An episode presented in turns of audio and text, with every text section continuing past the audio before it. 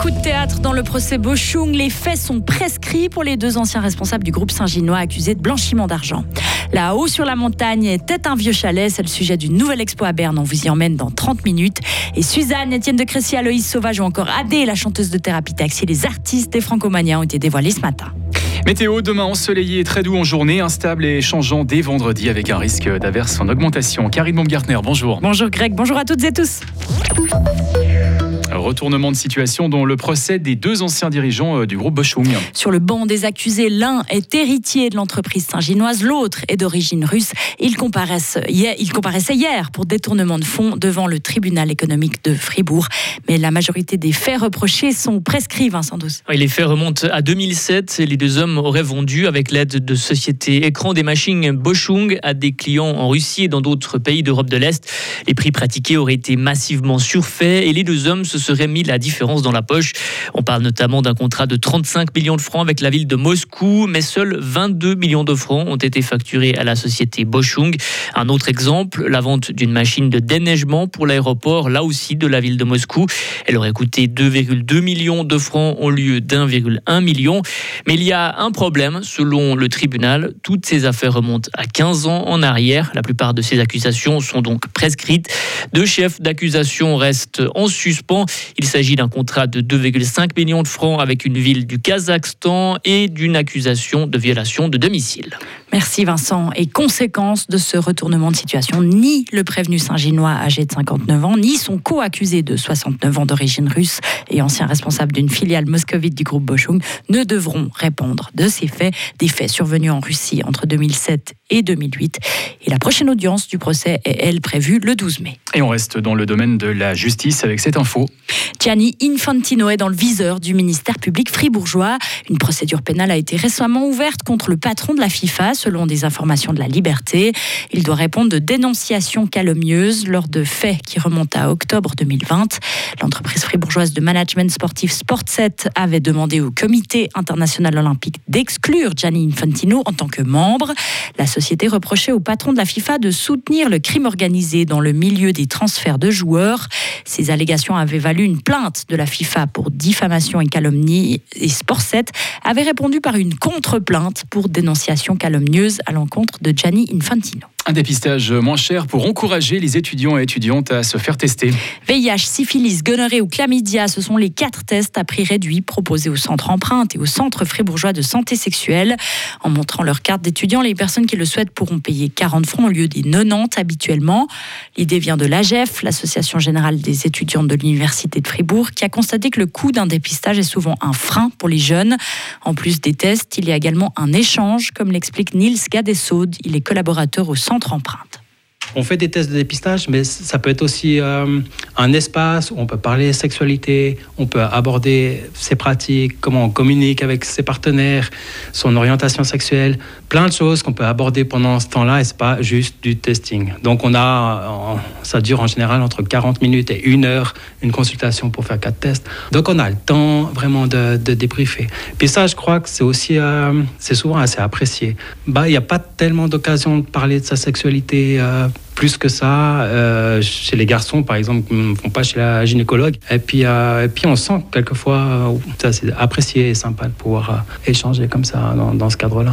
La campagne de la GEF prévoit 400 tests à moitié prix. Un train a déraillé cette nuit près de Payerne. C'est un wagon de chantier qui s'est renversé dans le cadre de travaux nocturnes. Personne n'a été blessé, mais le trafic ferroviaire entre Payerne et Grelais a été interrompu. Des bus de remplacement ont été mis en place. La perturbation devrait durer jusqu'à 14 heures.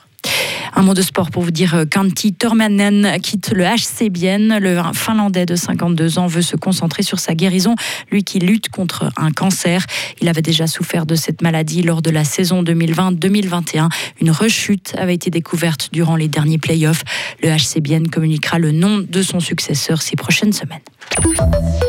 On connaît le nom des artistes présents au Francomania de Bulle cet été. Et oui, Suzanne, Étienne de Crécy, Aloïs Sauvage ou encore Adé, la chanteuse de l'ancien groupe Thérapie Taxi, ce sont quelques-unes des têtes d'affiche qui se produiront à Bulle. Le festival vient de dévoiler la programmation de sa prochaine édition qui aura lieu du 30 août au 2 septembre à vos agendas. Aubépine, anémone et ail des ours, plus de 70 plantes sont à découvrir à Cotense. Un nouveau sentier botanique de, de 5 km est à découvrir dès samedi. Il y aura des panneaux illustrés, mais aussi des podcasts réalisés par les élèves qu'il sera possible d'écouter avec un QR code. Visite guidée avec le droguiste Emmanuel Rogan. Cet habitant de Cotense a conçu le sentier et connaît les plantes par cœur. Là, on a de l'aubépine qui pousse appuyée contre le chêne. Donc euh, voilà, de nouveau deux espèces qu'on n'a pas vues avant, mais qui sont là à côté de nous.